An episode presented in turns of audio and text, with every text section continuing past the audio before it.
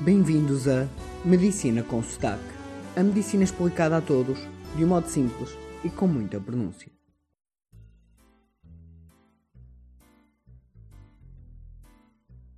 Bem-vindos ao episódio Anestesistas, o que fazem?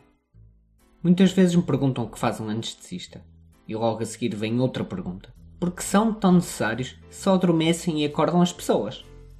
Antes de continuar, se nós só fizéssemos isso, certamente poderíamos ser substituídos por uma canção de embalar e um despertador. Ao invés de 6 anos na Universidade de Medicina, um ano de Medicina Geral e mais 5 anos de especialidade. Assim, em condições normais, um anestesista terá sempre mais de 31 anos, dos quais estudou, diariamente, dos 6 aos 31. Anestesia é uma especialidade da medicina que está presente em várias áreas que vou agora explicar e detalhar. Área da dor.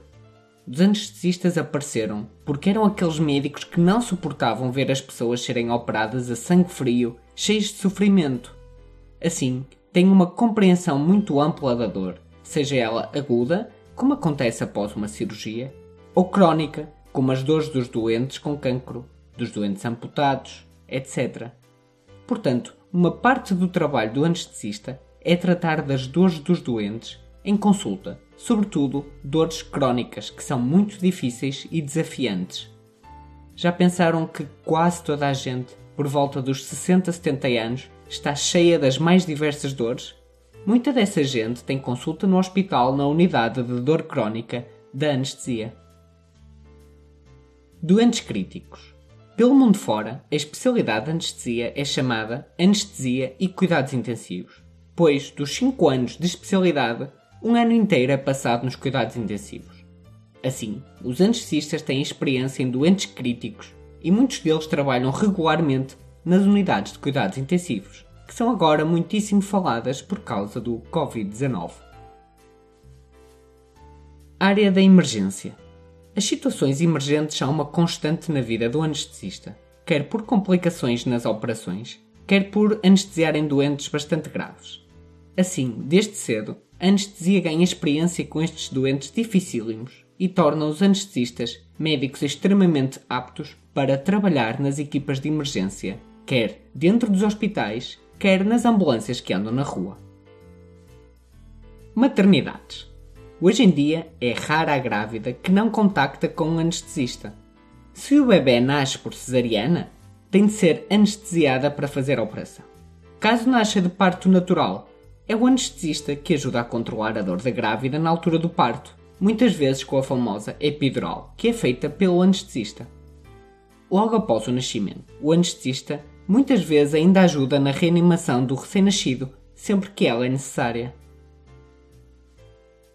Em relação às cirurgias, o anestesista, antes de haver a cirurgia, costuma fazer uma consulta de anestesia, onde é feita uma avaliação do doente no hospital dias ou meses antes da operação, para saber se o doente tem condições de saúde para ser operado e ainda ser otimizado o melhor possível para que a operação seja feita com a maior segurança.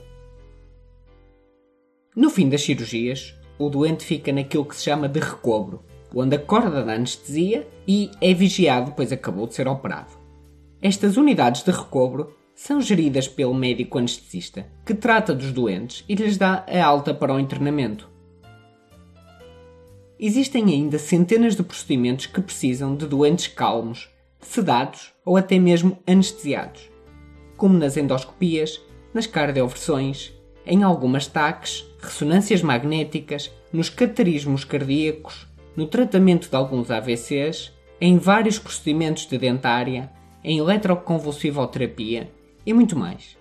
Em todos estes procedimentos, quer seja apenas para acalmar o doente, sedar o doente ou fazer-lhe uma anestesia geral, esta é feita pelo anestesista.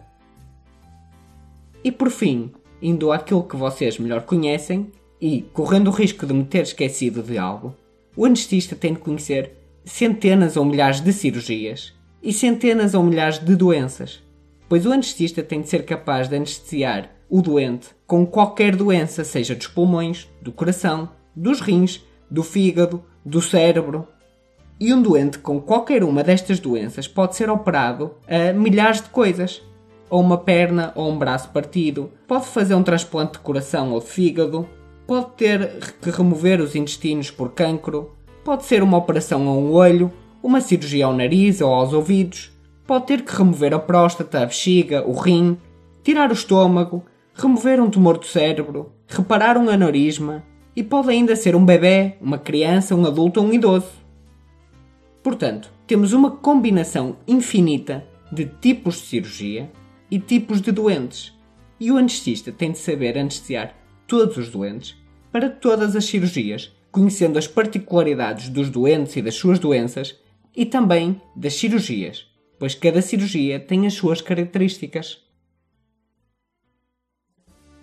Já sabem, comentários, dúvidas, críticas ou sugestões para medicinaconsotaque.gmail.com